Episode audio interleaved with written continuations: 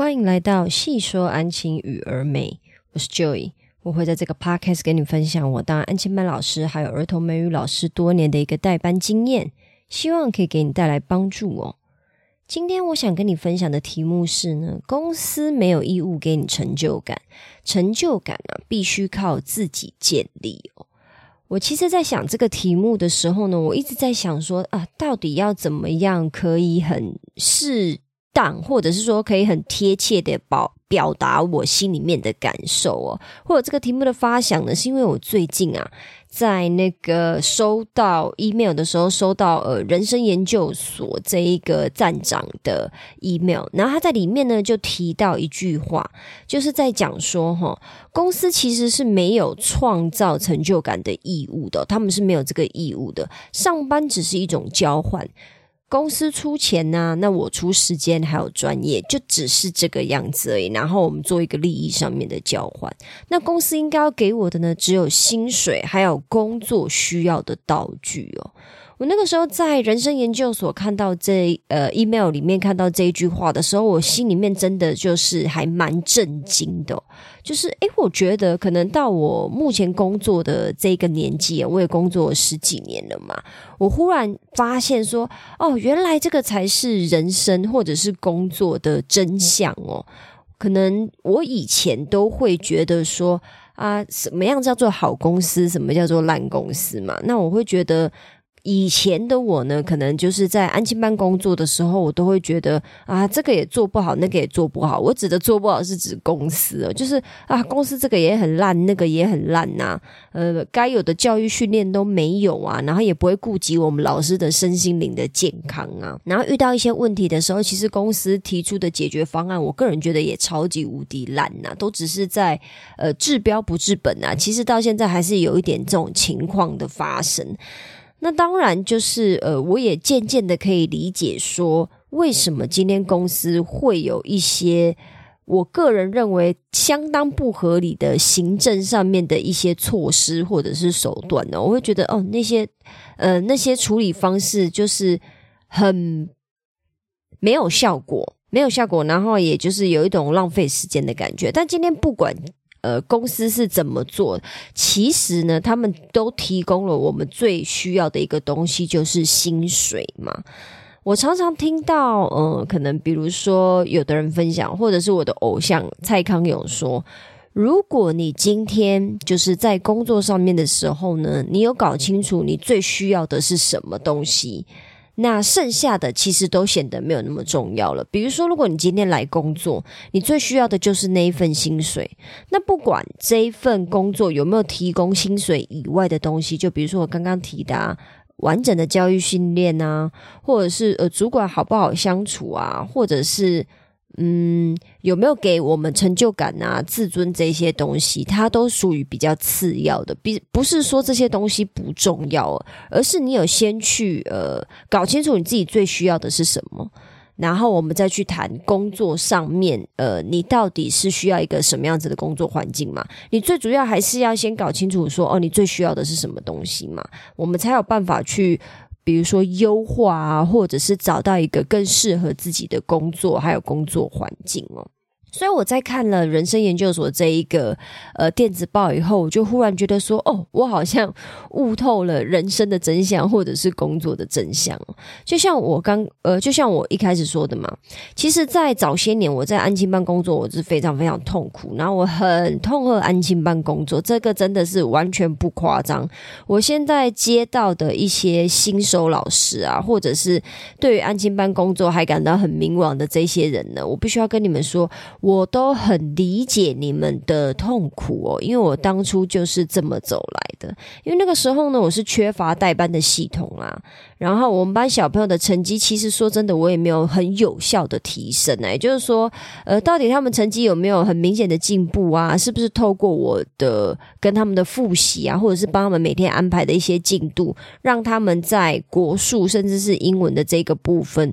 有做到明显的进步呢？其实我那个时候我也搞不太清楚我自己在干嘛。那跟家长的沟通呢，也算是马马虎虎啦。反正学校规定我要做什么啊，那我就做什么嘛。规定我什么时候要联络，我就什么时候联络。其实我也自己不太确定说，哦，我什么情况我一定要跟家长沟通？那什么情况呢？就是我觉得可以再观察，不用马上跟家长沟通是没有关系的。那个时候我自己也没有一个什么判断的准则啦，就是跟着学校的脚步走。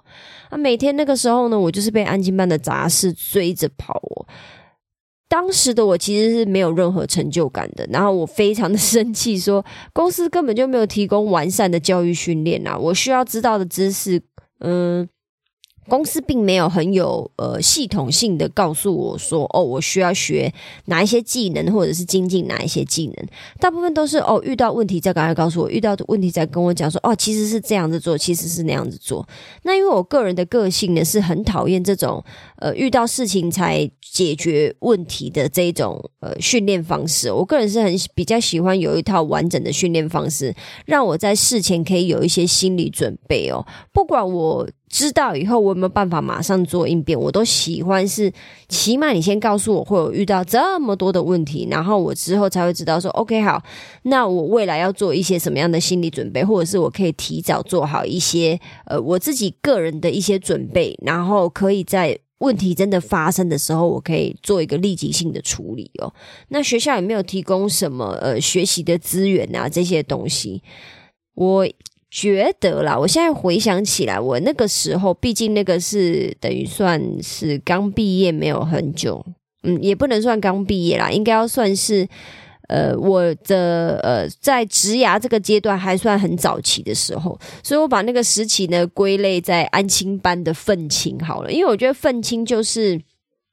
呃，很容易感到愤怒的青少年吧？哎，青年呐，青年呐，应该要这么讲，就是人家是文青嘛，那我可能是属于愤青哦，然后又是安亲班里面的愤青哦，反正就是每天在安亲班工作呢，就是讨厌这份工作，但还是得来工作，那因为就是需要薪水嘛，然后那个时候也没有。对工作没有太多的想法，反正就是我有这个工作我就继续做，但是就继续讨厌啊，继续痛苦这样子。那多年后的我呢？我觉得其实就比如说像现在了，就是时间拉回到现在，其实我的安亲班公司，你说他真的有做一个什么大动作的改变吗？我个人觉得是还好啦，没有啦，就是公司他们还是非常的公司，就是一如以往那个样子。但是我已经不是以前的我了，也就是说我的。想法已经做改变了，然后我自己本人呢也做了一些改变哦。那到底做了出了什么改变呢？应该要说哈，公司。公司仍然是很公司啊，可是我已经不是以前的我了。那如果真的要说什么有什么改变呢？其实倒也不是说公司忽然大阵仗的转型，就是说哦，他们忽然变得很体恤员工啊，呃，重视我们这一些就是真的想要把小朋友带好的这些老师啊，重视我们这些人才，或者是他们了解说哦啊，其实员工是需要成就感的，然后他们就是需要重视老师的身心灵健康的培养等等，就是其实。公司在这一方面，我刚刚提到的这些东西呢，其实他们也没有做出什么改善呐，然后他们也没有真的就是呃想说，呃，为了要培养就是优秀的老师，然后让我们可以去好好栽培国家未来的栋梁嘛，也就是我们的下一代，然后他们真的做出了一些改变。我个人觉得也没有啦，完全是因为我累积了工作上面的技能，然后呃，就是安静班工作的技能嘛，然后再慢慢的从。这一个工作里面得到成就感，然后也慢慢的调整我自己的心态哦。也就是说，成就感这个部分，我说老实话，其实一直以来都是我慢慢的去建立，然后慢慢的找到的。其实安亲班并没有在这一件事情上面多做什么琢磨啦。那我自己认为持平的来说，也就是说，我必须很公平的来说。安亲班的主管们呢，或者是老板们，可能呐，我觉得可能他们也不是真的说他们有这个能力、有这个时间做这些事情，他们不想做，而是他们根本没有意识到这些事情可能也很重要，或者是他们每天就是跟我们一样嘛，反正每天都有当下要处理的事情，当下要处理的杂事，也就是被杂事追着跑，那根本没有办法去好好的思考，或者是有时间去做到呃公司这样子的规划。再来就。是是说，公司这样子的规划，比如说，你说真的提供完整的教育训练啊，或者是提供学习资源啊，让老师可以身心灵更健康的这个部分，以短时间来看，哈，以很眼前的目标来看，并不能很有效的解决，就是比如说安亲班需要多一点学生来就读的这一个问题嘛，还有这一个现况嘛，就是培养安亲班老师的一个能力的这个部分，属于很长期的作战。那只要没有办法，就是在短期内让老板或者是主管看到一些效果的话，其实他们要他们去做这样子的改善呢，呃，需要非常有先见之明，或者是他们。真的对于这一份工作有一个就是跟人家不一样的想法哦，不是单纯的就是哦，我就是来赚钱的，我就是呃，作为一个商业模式，我就是需要不断的获利，我才有办法继续经营下去，或者是活着下去的。持平的来说的话，其实对他们来说。呃，要有这样子的一个想法，跟或者是这样子的一个气度，可能也是有一点难度的啦。所以，我今天最主要想要跟你分享的，倒不是我我要帮安庆班说话，而是说，就是如果你跟我一样，就是我们先姑且不论薪水到底。呃，是不是是工作上面最需要的一个部分？也就是说，你最 care 的一个部分。如果你跟我一样，其实是一个蛮需要成就感的人呢。我对我的工作是非常负责的，因为我这个人是非常在意工作上面有没有成就感。就是这个工作一定要让我有成就感，我才有办法呃好好的做下去啦，或者是对这个工作愿意付出我更多的心力嘛。那我今天想要跟你分享的就是，如果你也想要找回安亲班的成就感，也就是说工作上面的成就感呢，我可以，我建议你可以从以下三个地方开始哦。Hello，这是我自己的广告。你好，我是 Joey。我的目标是要让安亲班老师可以更轻松工作。我们一起 work less, laugh more，让我们一起轻松工作，笑声更多。我利用安亲班工作优化训练营的线上课程，协助老师，你可以把注意力放在最重要的事情上面，让你不用一直分神去管理秩序，也让你有一个好的代班节奏，可以每天准时的把工作完成哦，让你不再被孩子牵着鼻子走，甚至期待跟孩子相处哦。我也提供付费咨询，只要是跟安亲班工作相关的问题，安亲班工作的职涯规划等等，都欢迎跟我联络讨论。我会依照你的问题提出大纲，确定我们双方的认知都达到一致以后呢，才会跟你做后续的收费还有咨询哦。现在就跟我联络吧。现在回到 Podcast 喽。找回成就感的方法一呢，就是请你先试着解决一位学生的问题哦，就是不要想太多，我们先试着去想想看，如果你今天带的这些学生，比如说二十位好了，二十位里面有哪一个孩子的问题是他们最近遇到的一些瓶颈，然后你也真的觉得说，哦，这个是需要迫切解决到的问题，你可以先试着。试着解决这一位孩子的问题哦。像我的专长呢是英文教学还有习惯的建立啦。我个人认为这大概是我比较强项的地方。可是我偶尔也是需要协助学生的国术的。嗯，我会讲偶尔是因为我自己个人的重点还是会放在英文的呃学习成效提升这一块。只是说家长不可能完全的就是说哦，你只要英文弄好，那国术就是都不及格也没关系，这是不可能的嘛。我还是必须要小朋友。把小朋友的国术就是呃维持在一定程度的水准以上，就是不可以太烂，要到家长心里面可以接受的那个程度，然后我再去评他们的英文嘛。那去年也就是说呃，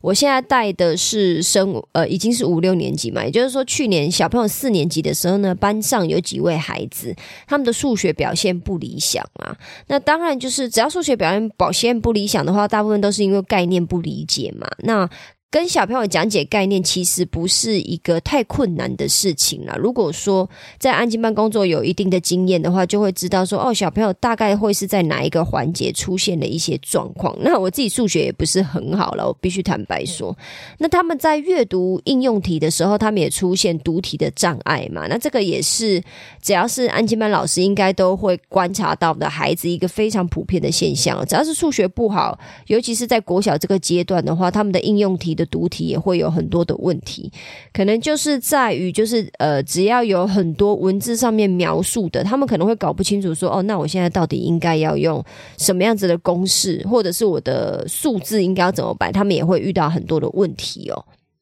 那我那个时候为了要解决这个问题呢，其实我是有遇到一些状况的。嗯，所谓的状况，呃，应该说遇到一些挑战的。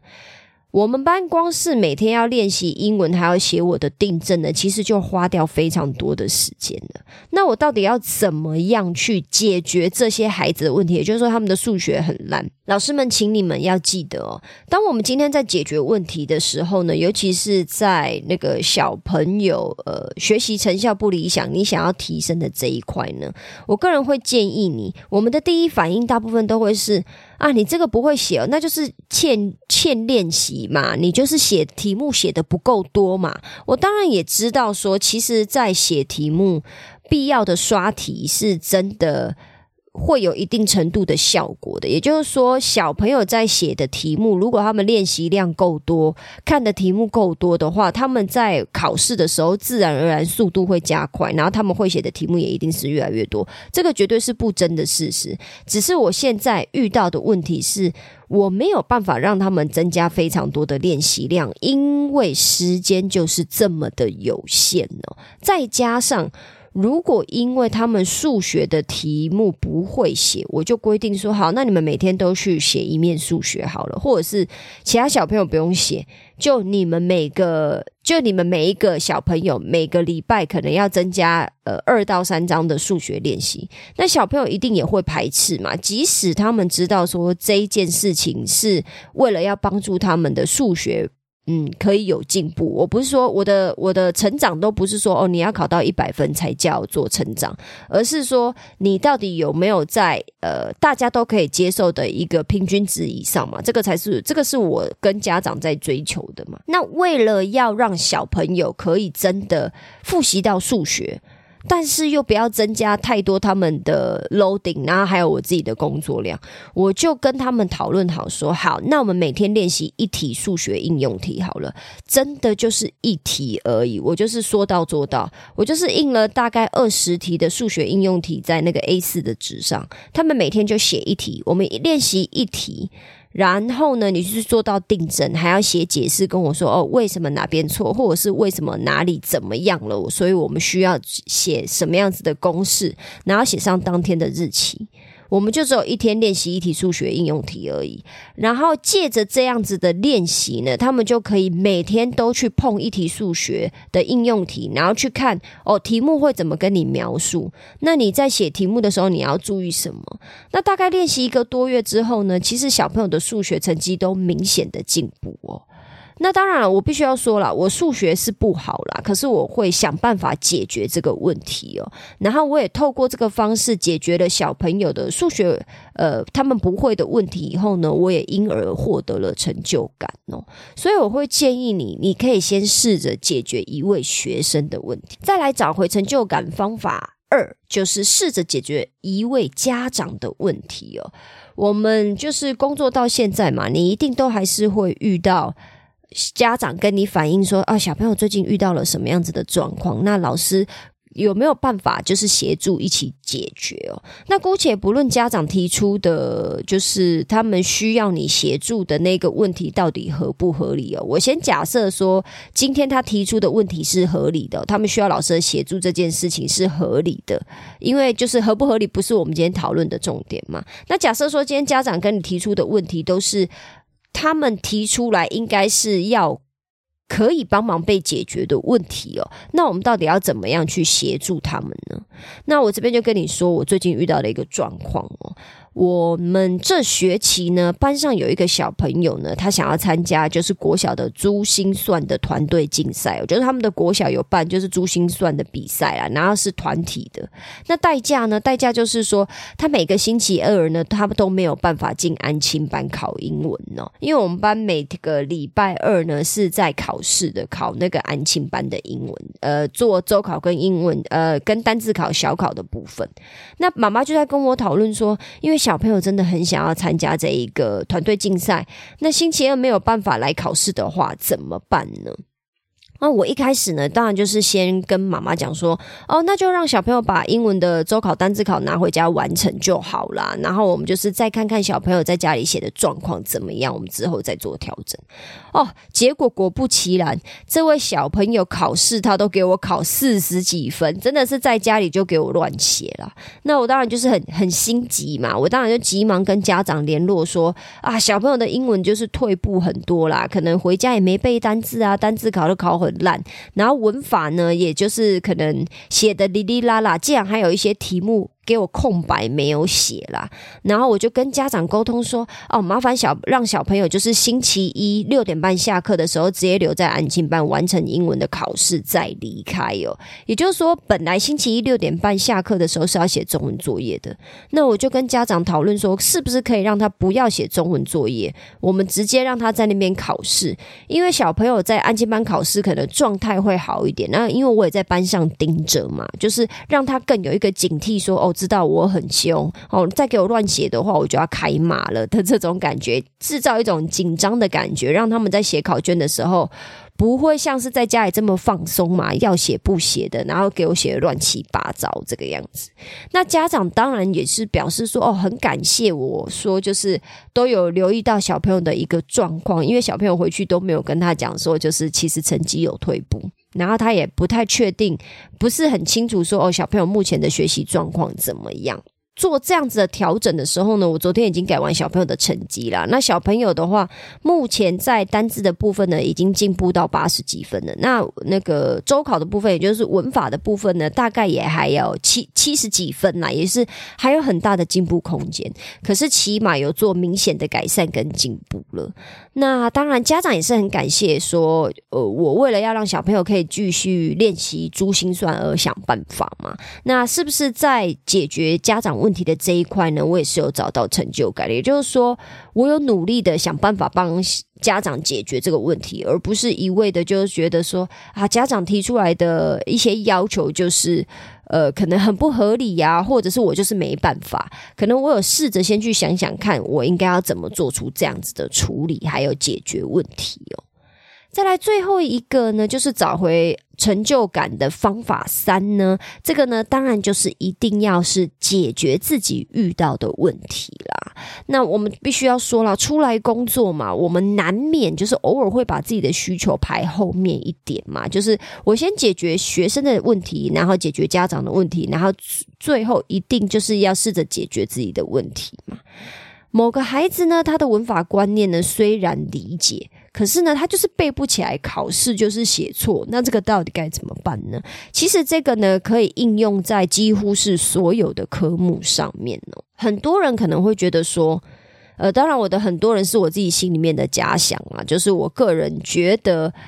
呃，不是安静班从业者，或者是不是当老师的人，对于小朋友学习的一个误解哦，就是他们都会觉得说。啊不是理解最重要吗？你让他们写那么多题目，到底是要干什么？比如说刷题呀，或者是罚写这种事情，就是对小朋友当然没帮助啊，对未来的工作还有人生当然也是没有帮助啊。那我必须要承认，就是让他们现在学会这些所谓的英文的文法，到底对人未来的人生有什么重要的？我跟你说，真的就没有那么重要。可是。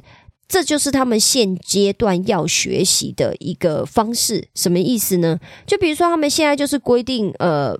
应该要说现在的。课程安排，不管是哪一个课，不管是哪一个科目，国语、数学、自然、社会、英文，哪一个科目都好。现阶段就是安排了一个概念，要让他们学习嘛。好，那他们理解了这个概念了，比如说数学概念或者是英文的概念，好，他们知道了，就是他们知道是一回事啊。可是问题是，他们在写考卷或者是写练习题目的时候，他们有没有办法完整的应用在题目的处理上面？那又是另外一回事了。那今天如果把小朋友送来安亲班，那你觉得家长会接受说啊，爸爸妈妈，我跟你讲了，他这些题目他都懂啦，只是他在写的时候就是很不小心嘛，或者是他就是粗心大意呀，就是一时之间忘记要怎么写，所以考二三十分啊，考不及格都是很正常。可是我跟你保证，他都懂哦。我试问哪一个家长是真的百分之百可以接受这种事情的？现在爸爸妈妈都这么忙，难不成他们还有空自己去跟小朋友一对一的做 Q&A，然后来确认说：“哦，你真的懂哦啊？那你考不好也没有关系啦。”我跟你说，没有任何一个大人，不要讲没有任何啦，大概百分之九十五以上，没有大人是有时间跟能力做这件事的。我们今天为什么考试都是？迫于无奈下的一个权衡，什么意思？就是因为我们没有这么多的能能人力哈，去确认小朋友目前的学习状态是怎么样，我们才只好用考试的方式嘛。我一个人带二十个小朋友，我难不成每天都有办法一对一的去跟他们讨论说，哦，你真的讨？了解这个概念了吗？不太可能嘛。我们一定就是考卷发下去，好，那我们就是用考卷的方式来评断。这一个小时，我就可以直接知道这二十个孩子目前学习的状况哪边出现了问题，哪边出现了盲点嘛。我只能说，这是呃目前现阶段的教育体制下面，就是可以找到最。呃，当下最有办法做的一个平衡呐，我不是讨论说这是最好的一个方式，而是没有办法，这个就是目前可以做到最好的了。所以就是在于呃，小朋友理解跟真的可以应用在考试上面，真的是两回事嘛？那小朋友就是你跟我讲说他理解了，但是他考试就写错，我们到底应该要怎么办呢？这就是我常常会遇到的问题嘛。我到底要怎么样帮助孩子？就是你都跟我说你理解了，可是你在写的时候都写的乱七八糟。可是我又不想要给你太多的作业啊，让你不开心，也让我自己烦死。我也不想要看那么多的练习，或者是练习呃改你们的练习题嘛。那我应该要怎么做呢？那我就会试着建立每天都得复习两分钟的习惯哦，帮他们建立这一个习惯，让他们每天进班的时候呢，都要去朗诵那个文法的入。就是朗诵那个文法的概念啊，每天念。你一个礼拜进班五天，你就念五天。那可以的话，必要的话呢，也就是说考前呢，我还会让你们就是每每天回家的时候再念两分钟。那一一天就是念四分钟，建立这个习惯，让你知道说哦，好，那在文法的部分呢，我需要做到这样子的练习哦。那比如说我在安静班遇到很多杂事要做嘛，我根本就分身乏术啊，因为要做的事情实在是太多了。那我要怎么样去解决这个问题，解决我自己遇到的问题呢？我就开始学着训练小朋友成为我的小助手哦，然后让小助手解决我遇到的问题哦。透过这样子不断解决自己遇到问题的方式呢，我就获得了最大的成就感了。为什么？因为我遇到的这一些问题呢。我都有想办法去解决嘛，而不是说哦，我每天就是呃持续的抱怨呐，然后再持续做这一个让我觉得很痛苦的工作。因为我遇到的这些问题都一一被解决了，然后小朋友遇到的问题，家长的遇到问题也一一的，就是我们去讨论，然后想办法把它解决了以后呢，我是不是就可以得到更多的成就感？那得到更多的成就感呢，就是可能我跟家长还有小朋友的相处呢，越也越来越融洽嘛，因为我们都知道说，我们是要帮助彼此更。让彼此过得越来越好嘛，然后大家的问题都有被解决的话，这个才是我们大家，呃，简单讲就是双赢呐。也就是说，大家都有得到他们自己想要的结果，我也有照顾到我自己的感受哦。那这个部分的话呢，就是我今天想跟你分享的啦，就是你要怎么样慢慢的帮你的工作找回成就感，让你过得越来越开心哦。公司应该给我成就感，跟我自己找成就感，到底哪一个？呃，哪一个说法才是对的，或者是哪一个念头才是对的呢？其实我必须要说都没有对错，可是哪一个想法才对自己真的有帮助，就是你要去好好思考的喽。以上就是我今天的分享啦，希望我今天的分享对你有帮助。如果你有其他想法，或你希望我针对今天的主题或内容中的哪个部分做更深入的讨论，也麻烦你在评论区留下你的想法哦。如果你喜欢我今天的分享，也麻烦你在 Apple Podcast 或 Spotify Podcast 留下五星好评，并且把这一集分享给其他的朋友知道哦。我知道你的生活非常忙碌，所以我非常感谢你花时间听了这集 Podcast。有你的支持跟分享，是我创作最大的动力。那我们今天就先这样喽，我们下次见，拜拜。